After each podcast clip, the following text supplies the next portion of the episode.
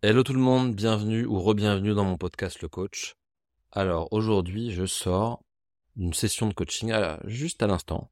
Et en fait, j'ai eu une discussion vraiment hyper intense et hyper intéressante avec un de mes clients où euh, je vous explique, en fait, ça fait plusieurs semaines, voire mois, où la, qualité de nos interactions, la qualité du coaching était un peu, euh, un peu bancale et je le savais, je le sentais. Euh, il y, a, y, a, plusieurs, plusieurs petites choses. Déjà, plusieurs rendez-vous il n'arrivait pas à l'heure, plusieurs rendez-vous qui ont été décalés, euh, un rendez-vous pendant un call, en fait, il n'avait pas grand-chose à dire, c'était un peu mou.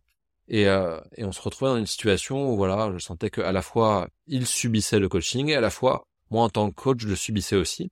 Et en général dans ces dans cette situation, vraiment euh, c'est pas agréable en fait, c'est pas agréable de faire mon métier. Euh, et en fait je me remets en question en fait. Euh, et, j'ai plus vraiment envie d'y aller. Et voilà. Et tout ça, ça fait euh, que ça bug. Mais la réalité, c'est que ça fait partie, ça fait partie du coaching, ça fait partie de la vie. Et en fait, mon client a fait un truc hyper courageux, c'est qu'il a eu le, le, courage aujourd'hui d'adresser la situation et de dire voilà que le coaching ne lui convenait pas. Là où moi, j'étais un peu plus en mode passif, on va voir ce qu'il dit. Et, et, donc du coup, il a, il a pris son courage à deux mains et donc on a eu cette discussion qui a été vraiment hyper intéressante où on s'est dit voilà pourquoi ça marchait pas pour l'un et pour l'autre, et on a pu euh, redéfinir ce qui s'appelle le cadre de notre coaching. Le cadre de notre coaching, c'est en fait l'engagement mutuel, euh, la forme que prend notre coaching, euh, par exemple le fait d'arriver à l'heure, le fait de, de dire voilà dans une séance de coaching comment j'ai envie que ce soit, qu'est-ce que j'ai envie qu'on fasse. Donc c'est toutes ces petites choses qui font que ce, ce partenariat, ce, ce, cet échange devienne vraiment euh, efficace et aligné avec les objectifs de l'un et de l'autre. Et, et je me rends compte souvent, pour le voir dans mes, dans mes coachings ou, dans les, ou chez les gens, c'est que il y a beaucoup de nos, nos, soucis, beaucoup de nos tracas, beaucoup de nos problèmes relationnels qui viennent du fait que le cadre de notre relation, hein, que ce soit un coaching ou une relation professionnelle ou même une relation amicale, ce cadre, il est mis à mal. C'est-à-dire que on s'est mis ensemble, on a créé une association, on s'est engagé dans un process avec un cadre bien défini dans lequel tout le monde y trouvait son compte. Et en fait, le temps a fait, les événements ont fait, les choses ont fait que ce cadre est euh, mis à mal. Et c'est vrai, hyper important de se poser cette question et de, se rendre compte que, que ça bug.